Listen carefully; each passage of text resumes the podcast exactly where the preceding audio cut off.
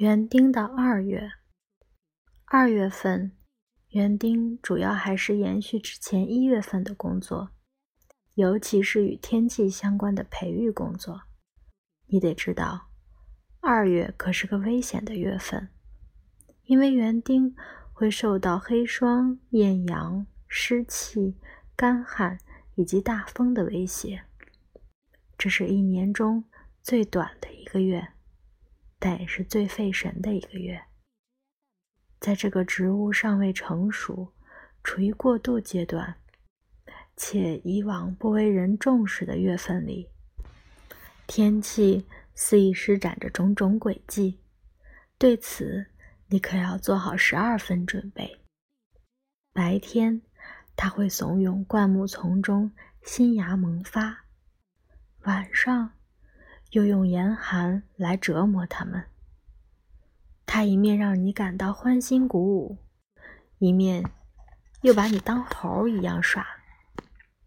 鬼才知道，为什么闰年多出来的一天要加在这个阴晴不定、危机四伏、居心叵测的二月里。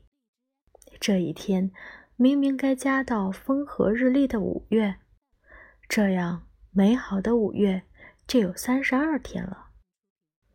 真要是如此的话，我们的园丁又该提出怎样的建议呢？二月份的另一项任务是捕捉春天的第一道讯息。园丁才不相信报纸上所谓的第一只出现的金龟子或蝴蝶宣告春天到来的说法。首先。他对金龟子毫不关心。其次，第一只出现的蝴蝶，通常是熬过去年的冬天没有死掉的最后一只蝴蝶。对于捕捉春天的第一道讯息，还是园丁的方法更可靠。诸如：一，番红花的尖头像被吹鼓胀了一般，挺立在草坪上。等到有一天，尖头突然间爆裂开，然而还没有人亲眼目睹这一幕。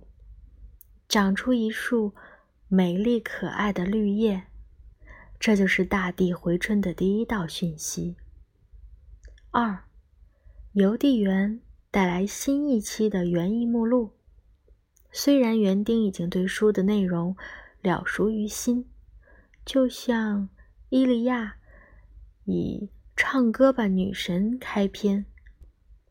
园艺目录始于这些以 A 为拉丁学名词首的植物：芒刺果、刺花丹、老鼠乐、狮草、乌头、沙参、侧金盏花等。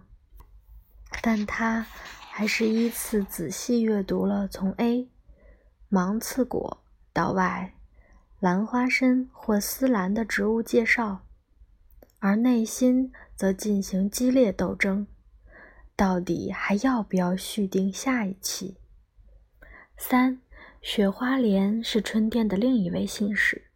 起先，绿色的尖头从土里探出头来，四处张望；不久后，它们会分裂成两片肥厚的紫叶。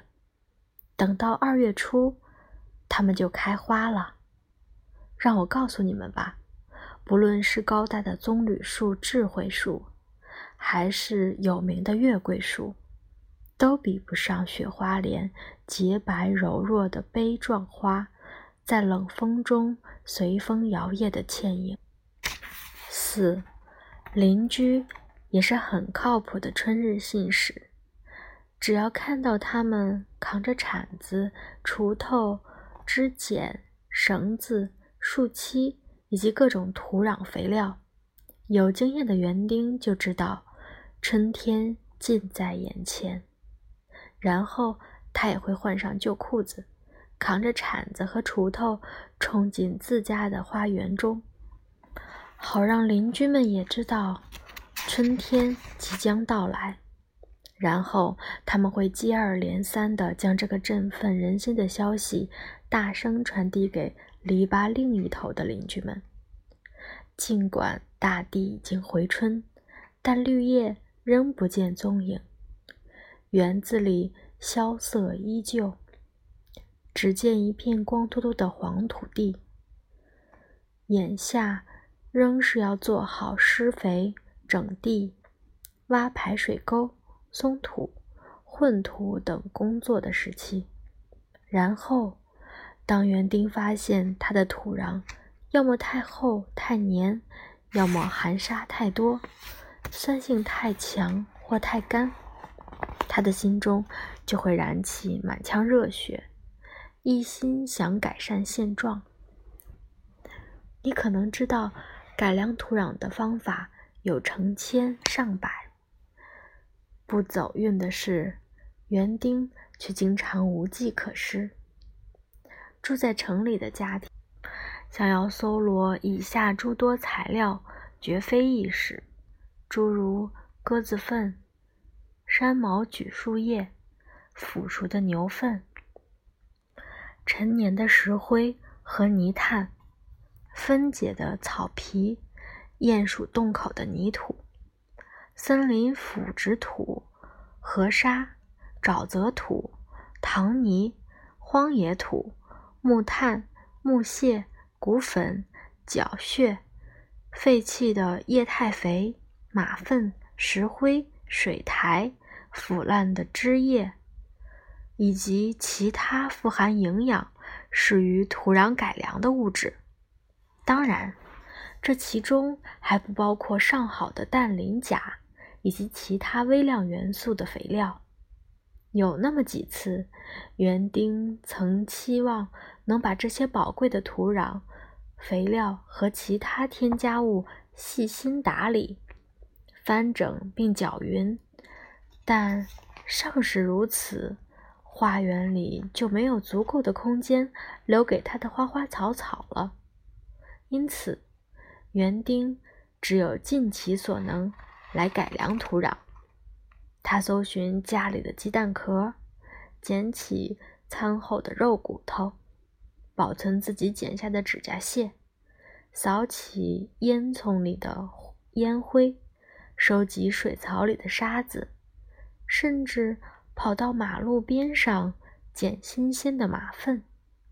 所有这些宝贝，他都小心翼翼埋进土壤里，因为这些都是有利于土壤透气、肥效温和。而且营养丰富的物质。对园丁而言，世上的事物分为两种：一种是对土壤有利的，一种则是对土壤无用的。只有那些怯懦害羞的园丁，才不敢鼓起勇气到街上去收集马粪。然而，当他们看到马路上有一坨新鲜完整的粪便时，至少会忍不住叹息：“这真是暴殄天物。”当人家描述农家大院里的肥料堆得像山一样高时，我也知道，如今也有很多肥料是装在铁罐里销售的。你想买哪种就买哪种。各种各样的无机盐、浓缩液、矿渣和粉状物，你可以往土里添加菌类。你也可以像大学里的实验室助理员，或是药店里的店员一样，身穿白大褂进行耕作。城里的园丁的确可以做所有这些，不过，你敢想象农家门前？堆积的深褐色肥料小山丘吗？但是你要知道，雪花莲正在开花呢，金缕梅吐出金黄色的花蕊，藜芦也长出了饱满的花芽。当你细细观察，一定要屏息凝神时，你会发现整个花园里的植物。都在占芽吐蕾，成千上万个小生命正从土壤里窜出来。此刻，我们的园丁早已按耐不住，要冲进花园里大展身手。